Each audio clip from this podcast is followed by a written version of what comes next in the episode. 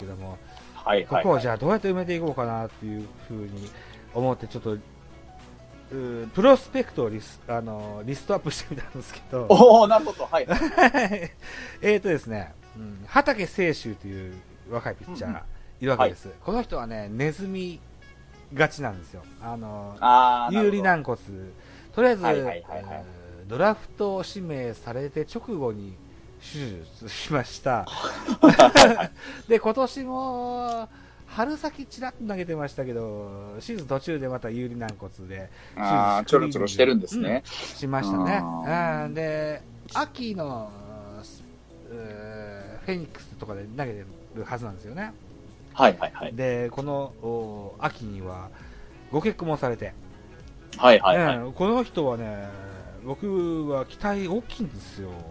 うんうんうん、畑選手。うん、ぜひ、はいはいはい。で、そういった、あの、体のラインはずっと細いんですよね。で、ネズミも、癖もあるということで、ぜひ中1週間で先発で投げてくれると嬉しいなとは思うんですよね。はいはいはいはいはい。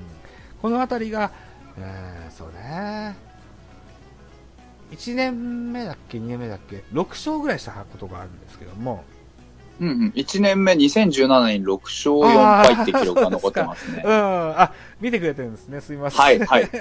いやいや じゃあ、じゃあ、えー、っと、ちょっと2つ上乗せして8勝ぐらいしてくれないかなって。うん、そうですね。うん、この、なんか、1年目の成績が本当にいい指標が残っているので、うん、登板数はそんなに多くないと思うんですよ。そうですね、13試合に投げて、うん、6勝4敗とかで、うん、そんななんか、うん、ランナーもそんなに出さない感じのピッチャーっぽいので、うん、怪我の心配さえなくなったら、なんかこれ同じくらいの感じになるのかなっていう気はしますけどね。ネズミと肘と腰なんです、この人。うん、怪我がちっつうのが痛いですね。そうなんですよね。だから、あのこのついこの間、はい、新聞に載ってましたけども、介護士の奥様をもらったそうなんですよね。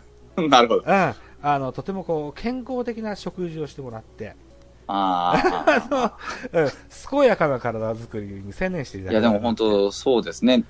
一年通して一軍にいることができたら、もう発勝と言わず、なんか二桁ぐらい勝ってくれそうな感じあるピッチャーに、数字上は見えますけどね。そうでしょ？はい。僕はね、だから、ポッドキャストする直前ぐらいに思ってたことは、はい。うん。畑がえ、畑がエース、それから、はい、宇佐美が5番バッター。これはね、夢見てたんですけどね。宇佐美が日本ハムに行ってしまった。宇佐美がそうですね。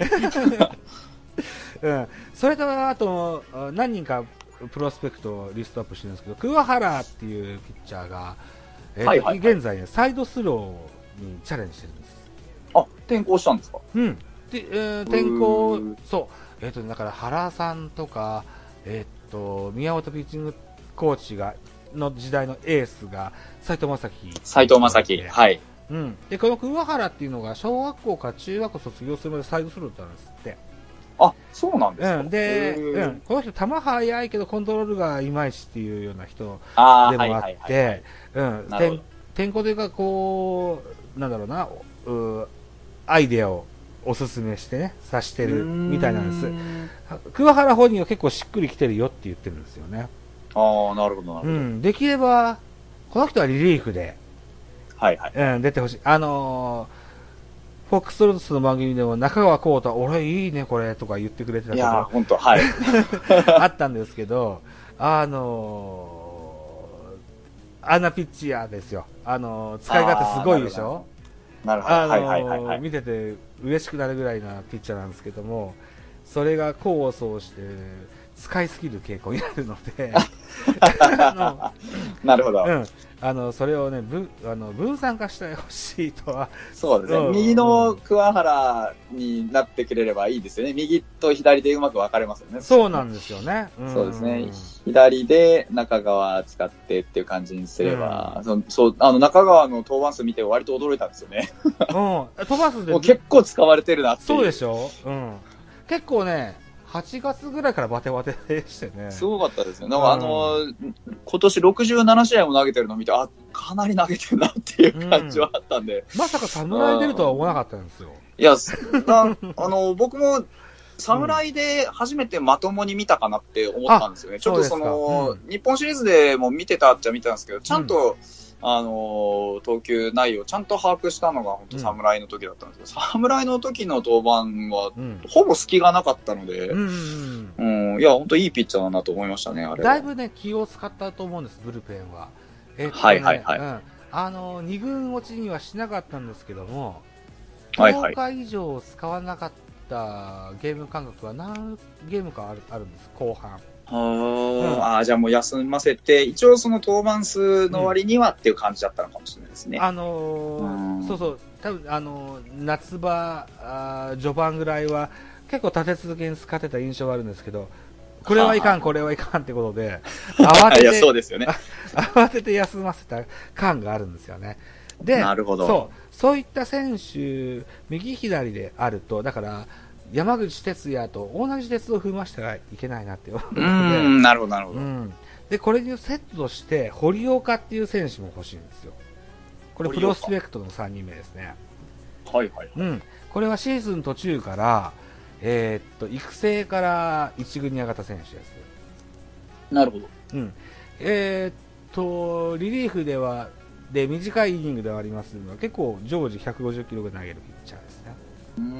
コントロールはだいぶアバウトですけども、はいはいはい、将来は160キロ投げたいですって言ってるような変なあのビッグマウスな人なんですけども、なるほど、うん、あのこの人が今現在、プエルトリコだったかな、台湾だったかな、忘れたけど、ウィンターリーグに行ってましてね、はいはいはい、うん、あのこれ、修行を積んでですねあの勝利のためにっていうメンタリティになるとう嬉しいのかななんていうふうな印象もあったりしますね。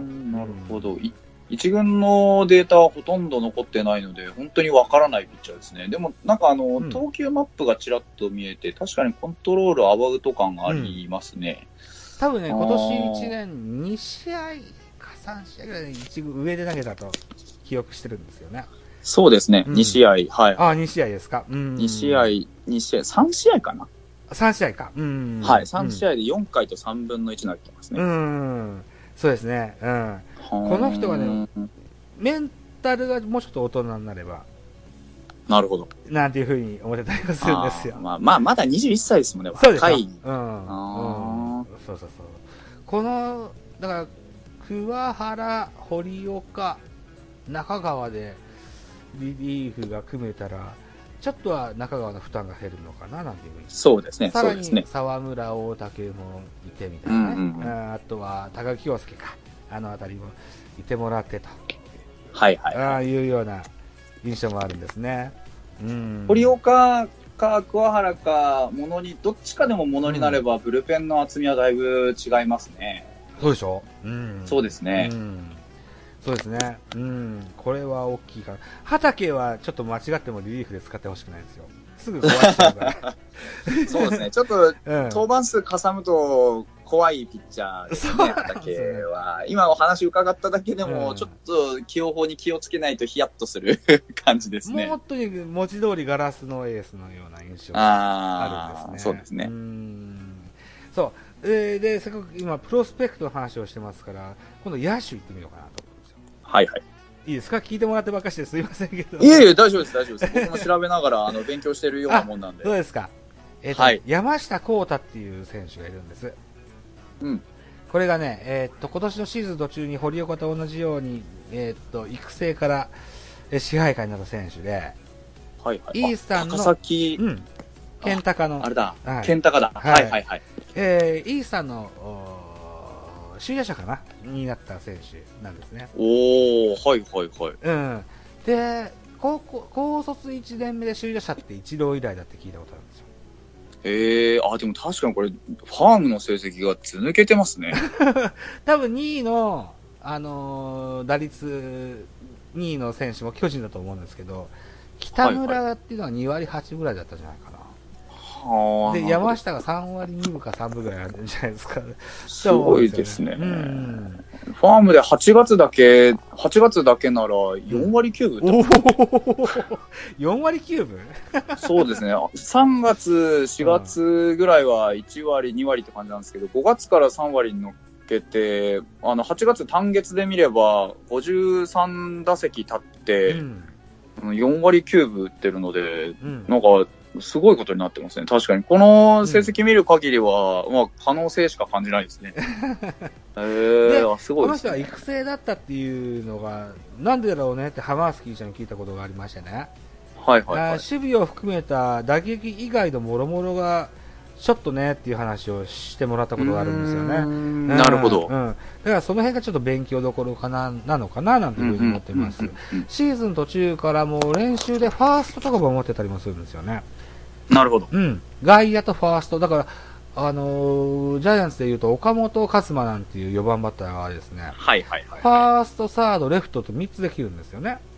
うん、っていうような、いわゆるこう、複数ポジションができると使い勝手も良くなるのかなということで、山下選手もそんな感じに育成されていくのかななんていうふうな印象もあったりしたりするんですよね。なるほど。この、冬か、えー、自主練は丸選手とするそうで。あ、そうなんですか。なるほど。これはちょっと楽しみですよと。あ、同じ左打ちですもんね。そうなんですよね。うん。まあでも期待が大きいですね。いや、羨ましいですよ。こうなんかあの、打てるっていう触れ込みで上がってくる選手っていうのは本当に羨ましいなと思います、ね、そうですよね。はい。確かに一軍の打席も今シーズンは数打席あったんです。えーはいはい、高卒1年目、特に支配下から上がっ高卒で上がってきて1年目で、1軍に出るなんていうことは多分初めてじゃないのかな。そうですね、うん、これは本当でも、しかも、それでなんか全然ダメとかだったらともかく、うん、普通にやっぱ、まあ、あの、打率は打席数少ないんで全然カウントしなくてもいいんですけど、うん、ちゃんとやっぱヒット打ったりして、持ち味は出てますもんね。戸郷にしても山下にしても、ジャイアンツの歴史からして、高卒1年目を1軍でちゃんと使うってことは、めったにないことなのでね、これは一個の大きな、事件かなって僕は思ってますね。あそうかもしれないですね。うん、えー、なるほど、うん。最後に最後に、プロスペクトラスト、はい、えっと、はい、外野で松原選手って言えるんです。はいはい。この人がですね、えー、っと、えー、去年、去年の秋にですね、あの、はい、全米チームが侍ジャパンと練習、ん？工業試合に来たことがあったような気がするんです。はいはい。これの練習試合でジャイアンツをやったんです。はいはいはい。ここで万万年二軍というか、もともと育成だったのかな？あのー、選手の、松原選手が。はい。大きなタイム、えー、スリーベースヒットを打ったんですよね。はいはい。うん。で、これを見た、えー、と、その秋から就任した原監督が、えー、とてもこう明るいようの選手だって、えー、松原選手を称して、えー、絶対この2019年は使うんだろうと思ったら、一回も一軍に上がり、なかったんですよ。そうですね。うん、こう僕はね、この松原選手はとても見たいなと思ってるんですよね。はあ、なるほど。うん。お兄ちゃんが漫才師なんですよね。えー、確か。うん、そうそうそう。ナインティナインの番組でなんだっけな、売れそうな若手をこう、出すコーナーがあるんですよ。あ、はいはいはいはいはい。うん。ありましたね。はい。あれにも出たことがある。あ、そうなんだ。そうえー、お兄ちゃんがね。面白いですね。えー、うん。そうそう、そんなあ松原選手。えー、今年の春先だったか、去年の秋口だったか、ぐらいに支配下登録になって、残念ながら今年は一部に上がらなかったですけど、来年以降はぜひ見たいなと思うんです。うーん、うん、なるほど。今ちょっと数字見ましたけど、うん、今年、うん、なんか上がんなかったのがちょっと不思議なくらいにはちゃんと打っている選手なので、来年見れる、ほぼ見れるんじゃないですかね。なんか割と打ってますよ。2軍の成績ですですよね。多分。はい。2軍の成績で、打率、うん、まあ2割8分、去年2軍で3割1分6人打ってるんで、すごいですね。今年の打数は少ないんじゃないですか？ちょっと少ないですね。100打席くらい少ないのかな、うん、怪我を多分してたんじゃないかろうかと思います、ね、ああ、うん、ぽいですね。で、この山下、さっき言った山下、松原、ともに左の外野手です。はいはいはい。これが一軍に行ってくれて、亀井選手を代打の球団にしたいんですよ、そうですね、そうですね。お年的にも38でしょ そうですね。2019年ね、結構いい作戦だったのが、白見せしんちゃん作戦がとても良かったんですよ。なるほど、なるほど。ベンチの奥から安倍晋之助がチラチラ覗き込むやつがね、ブルブルさしたもんなんですけど、あの、安倍晋之助と亀井と、やっぱこう、パンチ力に欠ける部分はあるかもしれないけど、勝負強さでは負けないと思うんですよね。あのそうそうそう、だから亀井選手にも安心して、えー、スタメンを譲っていただけて、あとはパンチ力、パンチ力。な、代打な、なかなか代打でっては思うんですけどね。うんそうですね。うん、いや、あの、か亀井選手は、あれですよね、うん、あの、今年、なんか、キャリアハイ近い成績を残されているので、なんかちょっとそれも不思議なもんなんですけど、まあ、当然年考えると来年同じだけの成績残せっていうのもちょっと酷かなっていう気はするので、うん、やっぱ後釜は必要ですよね。うん。そうなんですよね。うん。ああ、そうそうそうそう。亀井選手がキャリアハイに近い数字が残せたのが本当にびっくりするそうですね。ことでしたね。ね本当に、うん、なんか、あの、年考えたら、ちょっと、どうしたっていう成績ですよね。ここ数年、そこまでなんかあの、まあ、安定はしててもそこまで突出して、なんか、頼りになるなって感じなかったんですけど、今年は本当になんか、あの、いいところで打ってるなっていう印象がありますね、亀井選手は、ね、印象深いですし、あと、そうですね。ジャイアンツファンにはとても人気があります。うん、そうですね。うん。こんな選手に代打の切り札になれっていう僕はきっと、もしかしたら怒られるかもしれませんけども。でも、やっぱ、あれですよね、なんか、あの、正しいって言ったら変ですけど、うん、あの、自然な流れとして、やっぱりこういう選手を追い越していってスターになる選手欲しいですよね。あ、そう、だから、あの、さっき言った、ちょうどいいハードル。はい、はい、はい。いや、本当そうだと思います。そうだと思います。うん。うん。になってくれたらなっていうなるほど、なるほど。期待は結構大きいです。そういう意味もやっぱりベテランの選手には求めていきたいですよね。超えてもらうべきハードルとしてやっぱりどういうふうなあの存在感示せるかっていうのは大事ですよね。そうですよね。うん特に亀井選手のように多分、えー、っと現現在のジャイアンツの現役選手の中では上からトップ10、トップ5に入るぐらい人気の選手ですよ。でそうですよね。あのー、俺の仮面を超えんなとか、もしかしたら若い選手に外野から、外野のファンからね、声が入るかもしれませんけども、それに負けることなくですね。そうですね。やっていけたら、はいはい、やっていていただけたらな、なんていうふうに思ったりもするんですね。その方がやっぱり、あれですね、うん、明るい未来が待ってる感じがしますよね。健全な世代交代だと思うんですそうですね、そうですね。うん、うん、そう。そう。そうなんですよね。で、えー、そうか。えー、っと、他に、そうですね、新戦力でいうと、えー、トライアウトが終わりました。はい、はい、うん。はい。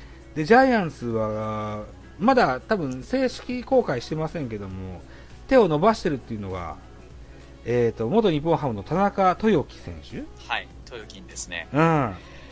ど、どんな印象なんですかね僕、全く知らないですよ。あのー 日本ハムファンの中ではですね、うんうん、あの、4.16事件というのがございまして。4.16? うん、あの、一昨年の4月16日の試合でですね、はい、あの、8回9回、西武相手に8点差をひっくり返されて負けるっていう、8点差ひどい試合、はい。ひどい試合を、あの、したことがございまして、その時の、えー、主犯と目されている選手ですね。対西武戦。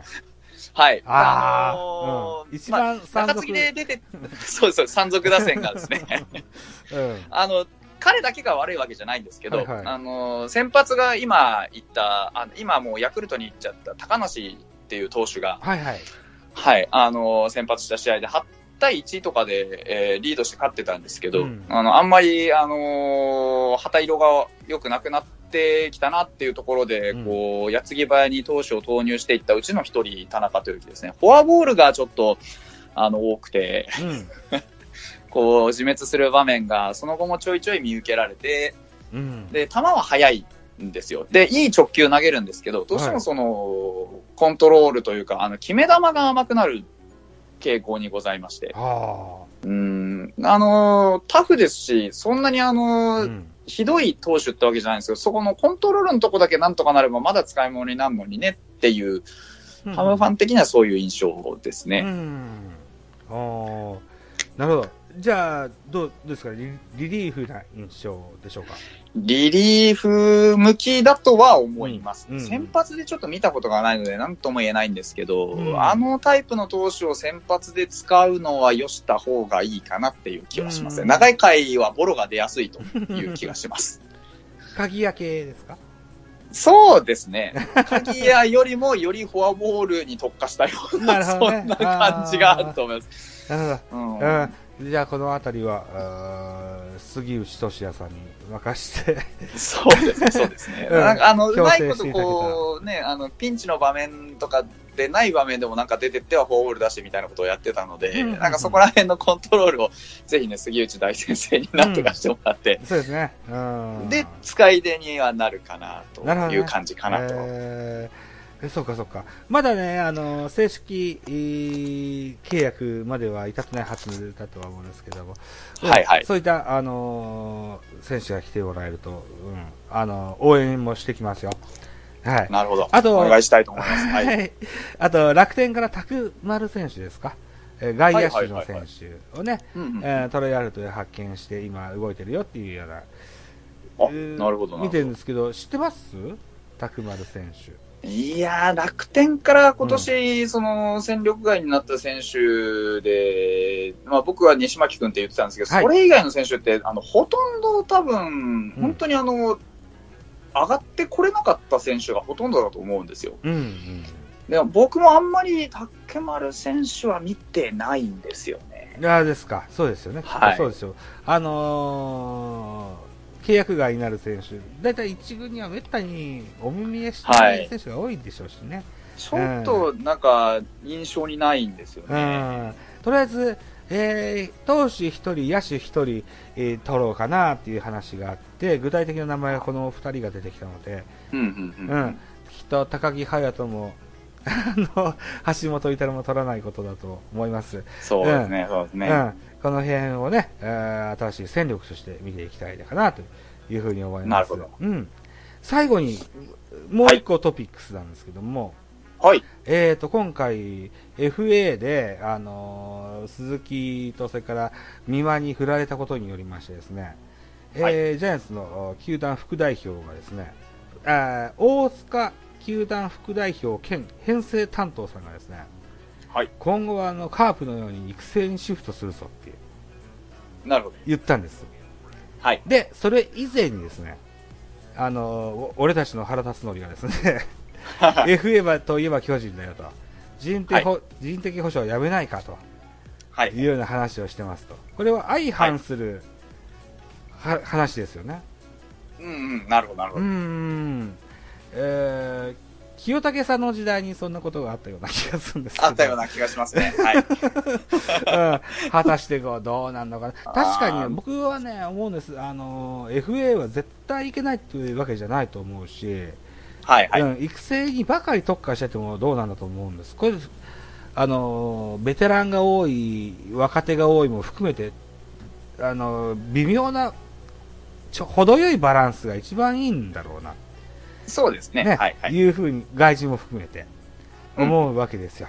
うん、うんだから、あの、変に喧嘩してしてほしくないなと思うんですけど。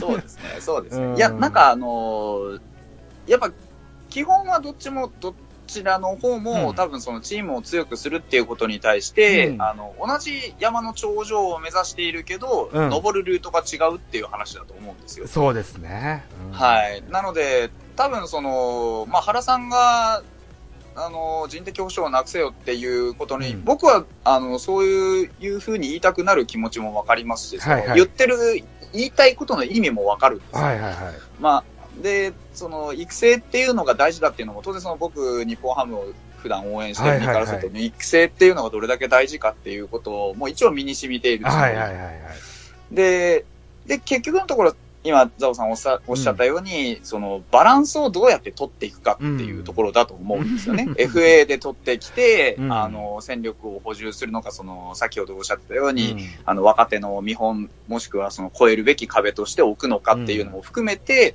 あの、まあ、使い方次第ですし、で逆に、その、今、プロスペクトの話されたように、下から、やっぱり有望な選手を上げてくるっていうことも絶対必要なことなので、はい。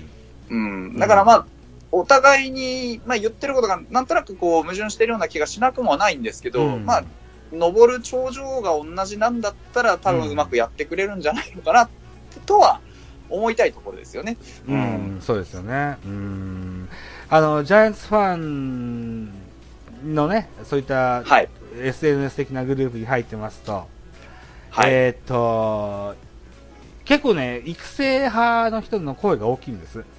はいはいはい、で、えー、あの、あいつがいるじゃないか、こいつがいるじゃないかって言うんですよ。で、あの、例えば鈴木や民話を取ってきたら、そこに大きな蓋をしてしまうんじゃないかっていう人もいっぱいいるんです。これは、鈴木や民話だったら、はい、そんな大きな蓋じゃないかもしれないけど、鈴木聖也とか、山田、はいテストだとかになると、それは大きな負担になるだろう,、まあそうですね、だだろうなとは思うから、うん、はてとも思いますけれども、はい。うん、果たして、まあね、どうかな。僕、なんかでも、うん、うん、はい。はい、あの、あ、すみませんね。あの、僕は、うん、巨人は、うん、あの、まあ、なんだろう、こういう言い方すると変かもしれないですけど、はい、そういうことができるんだから、なんかその補強、お金使った補強っていう、まあちょっと言い方悪いかもしれないですけど、うん、お金使った補強ができるんだから、やるべきだと思うんですよね。うん。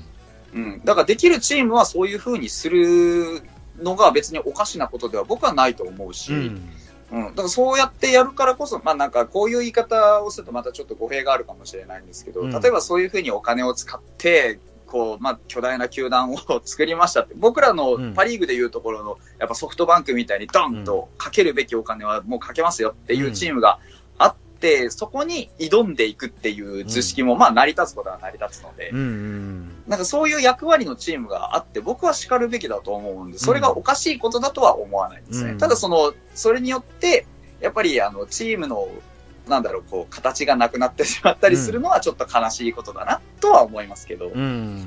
そうですね。うん。そうですね。やっぱりバランスですよね。そうですね。結局のところはバランスだと思うんですよね。あのね、原さんがですね、現役の頃に、はい、えー、頑張ってやってた選手会ですよ。このあたりの時期に FA が導入されたわけですよね。うん。で、第1号、松永清めたのかな？だとか、うん、あるいはその恩恵で、えー、中日から落合が巨人に来たと。はいはい、はい、あるいはカープから江藤が来たと。いうことで、はいはいうん、原辰徳さんはですね、その時にとてもこう、うなんだと、畜生と思ったそうなんですよ。うん、うん、で、じゃあ俺は FA して出ていてやろうかと。あの、なんか、ホークスからお声をかけてもらったことがあるんですって。はいはいはい、大英ホークスですよね。なるほど、そうですね。で、現在、こう、亡くなってしまったんですけども、はいはいはい、お父さんの貢さんがですね、はい、はい、あの、惚れた長嶋さんがやってることだろうと、あの死に水と、はいはい、取ってくれるんだろうと、あじゃあ、ジャイアンツで全うしてみたらどうだというようなことを言ってもらって、ジャイアンツで、えー、全うしてくれたそうなんです。うん、うん、そういうね、あなんだろうな、あこう、幕際もね、しっかり見れる球団だという自負はジャイアンツありますので。なるほど、なるほど。うん、はいはい。うん。あのー、ね、えー、なんだろうな、今後、例えば、今回 FA でもダメでした。えー、もしかしたら、えー、近い将来、ジャイアンツというのは12分の1の球団になるかもしれません。ね。はい。えー、長島王の意向がだいぶ薄れましたよ。そうですね。うん、鈴木誠也取ったらおしまいかななんていうふうなことも思ったりもするんですけども。はいはいはい、はい、じゃあ、それはそれでやっていくしかないわけですよ。ジャイアンツとしてはね。はい、いや、そうですね。うん。そういったね、えー、安倍、原政権以降、安倍政権、それ以降、これから僕はジャイアンツファンでずっといようと思いますので、うん。うん。この流れを見守っていきたいなというふうな感じで、締める感じなんですけど、一個言い忘れてたですね、はい、ジェラルド・パーラーというのを取りましたね。ああ、はいはいはい、はい。一個忘れてました。しましたね。うん。フォックスロットさんはメジャー見見られます？うんと、メジャー、朝早く起きてメジャーやってる時、休みに、あの、ちょうど勝ち当たれば結構見てたんですけど、はあはあ、あのー、今、ちょっとツイッターで、その、うん、NPB に来そうな外人さんをすごい紹介してくれる、あの、アカウントさんがありまして。そうなんすか？あるんですよ。で、それが、えっ、ー、と、その方がすごい、本当にあの、まあ、あっち MLB の、うん。そのちょうど当落線上にいるような外人さんをすごい上手に紹介してくれて、うん、で、今回のそのパーラーも、ちょうどその巨人あたりどうなんだろうなっていう話が、そのアカウントさんがされてて、うん、で、ちょっと見たんですけど、うん、あ、なるほど、なんか、あの、成績とか見ても、割と巨人向きかなっていう選手のようですね。中距離ヒッターのアベレージ型はい。うん。はい、外野手がメインでゴールドグラブが2回取ったのかなで、はいはい、ファーストもできますよと。はい。うん。ジャイアンツね、左打ちが欲しいんです。うん、うん。うん。え、安倍が抜けますしね。えー、そうですね。うん。あのー、うん、左打ちが欲しくなと思ってたとこだったので、うん、ちょうどいいのかなっていうふうに思ったりもします。多分、こう、うん、うちのドームの空調係のおかげでホームランも伸びるだろうし、うん、俗によく言われるやつですね、うん、うん、この人はちょっと期待しあと外人結構いっぱい今年は切ったんですあのゲレーロもそうですし、ゲレーロをね、切られると、もう、ちょっと僕もゲレーロは意外だったんですけど、まあ、あんまりやっぱりね、うん、なんか、あの、いわゆる費用対効果というか、あの、お金とうまく釣り合わなかったのかなっていう感じですよね。そんな印象ですね。うん、そうですね。彼の野球に対する、あの、真摯な取り組みっていうのが、中日時代に聞いた噂にと全然違って、そうですね、うん、あの、すごく一生懸命やってるような印象が、とても僕は持ってはいたんですけどね。そうですね。なかなか、うーん、ね、えー、そういったプロの世界なので、そうですね。まあ、結果がやっぱり語るというところではあるかな、うん、そうですね。ねビアヌエバもクックも、ヤングマンも、アダメス等々もいなくなりますよと。えー、メルセデスとデラロサと残ってのパーラーか。多分また、ね、4、5人連れてくるのかなとは思ってるんですけど、うん、そうですね。うん、あと、安倍晋之助二軍監督が、あの、中米あたりを旅してみたよっていうこの話を聞いてるので。ああ、そうですね。なんか視察しに行ったっていうニュースも出てましたね。まあね、2泊3日か3泊5日かわかんないですけど、うん、あの、そのぐらいで人がスカウトできるかどうかは僕は微妙だと思いますけども、そうですよ、まあ、一個の経験としてね。うん、はいはい。えー、ね、えー、いうこともあって、えー、はい、ということで、僕は今日は巨人の未来を語ってみようと思ったんですけど、近、近未来ですね、来年の話をしてみましたね。そうですね。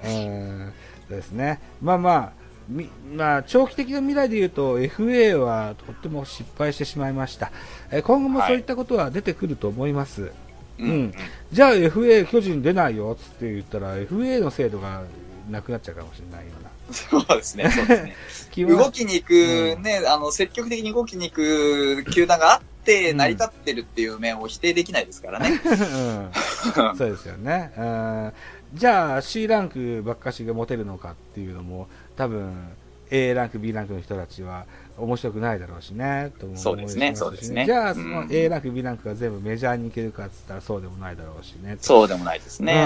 うん、難しいとこですね。だから、まあ、そこの FA の話だけで言うんだったら、うん、だからそういうことを見越して、原さんが、まあ、人的保障みたいな制度はなくてもいいんじゃないのっていう意味も、まあ、わからなくはないんですよね。そういうことになるんですよね。そうですよね。だからまあ、あの、それが一義的にそうした方がいいっていう話じゃなくて、そういうのも一向に値するっていう意見が、まあ、出てくるのは、僕は別に悪いことじゃないと思うので、うん。うん、だから、ただ、その、ただ、人的保障をなくすっていう話には、まあ、ならないだろうなっていうのも、まあ、確かだと思うんですよね。単純にはね。うん、うん、そうですね。ならないとは思います。うん。まあ、それだったら先に僕はドラフトのウェーバー制を導入した方がいいんじゃないかなっていう気はしなくもないですけど。ね、あのー、ジャイアンツもいっぱいトライしますけど、ものすごい外すんで、もうええわいと。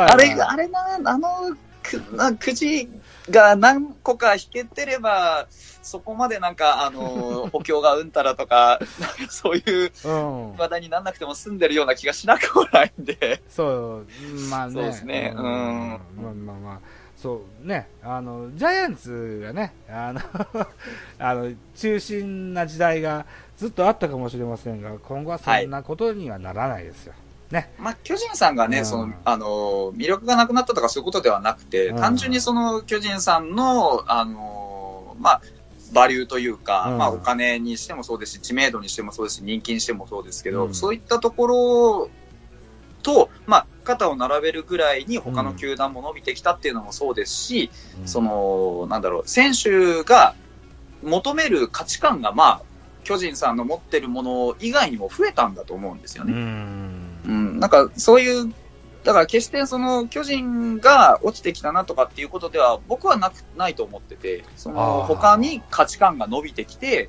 例えばその自分が活躍できる場が、その巨人にあるかっって考える選手も当然いますし、なんかだからそういうふうに、なんかこう価値観が多様化って言ったらちょっと大げさな話かもしれないんですけど、うん、お金だけじゃなくて自分の働ける環境でやりがいを求めるっていう、うん、まあ選手も出てくるような時代になってきたっていうだけの話だとは、もう僕はそういうふうに考えているんで、だからなんか、うん、まあ、今回は美馬選手も、まあ、鈴木選手も、あの、巨人さんの、うんと、求めている、その、巨人さんに求めるものが、まあ、なかった。なかったっていうか、その、うん、より強く、その、まあ、ロッテなり、うん、楽天なりにより強く求めるものがあったっていうだけの、うん、まあ、当たり前の話っちゃ当たり前の話なんですけど、うん、うん、そういう話なのかなっていう気もしなくはないんですよね。うん、なるほどね。うん、そっか、うん。うん。あと、えー、2019年か、えー、令和元年でおりますが、はい、えー、っと、ここ昨今ですね、はい。コンプライアンスうるさいじゃないですか。はい、はい。コンプライアンスうるさいの多分ジャイアンツ苦手だと思うんですよ。まあまあまあまあ、奔放な。そういう向きもなくはないですね。はい。ね、こともあるのでね。うん、なんかそうですね、そういう、なんか YouTuber も、なんかいるいないみたいな話聞いたことないくもないんで。あ、YouTuber? あ、そうです。うん。そうですね。まあね、あの、もろもろ込みです。あのー、はい。ね、えー、昭和が終わって、平成が終わって、令和が始まりますかね、そうですね。うん、時代も、徐々にいろいろ変わっていきます。はいはい、ということで、ジャイアンツの将来、とても僕は不安もあり、期待もありで、うん、うん、そうですね。うん、今後も期待していきたいなというふうに思ってるんです、と。はい。いうことで、はい。ミドル巨人軍 PC は一回、ここで一旦締めようと思いまして、はい。はい。この後は、えー、ベースボールカフェキャン中制へ移行していきたいというふうに思います。はい、で、えー、はい、YouTube チャンネルお聞きの方は、このままお聞きいただけたらというふうに思います。はい。はい。ということで、えー、ミドル巨人グビッシュは一旦締めようと思います。どうもありがとうございます。はい、どうもありがとうございます。ありがとうございます。ありがとうございました。はい。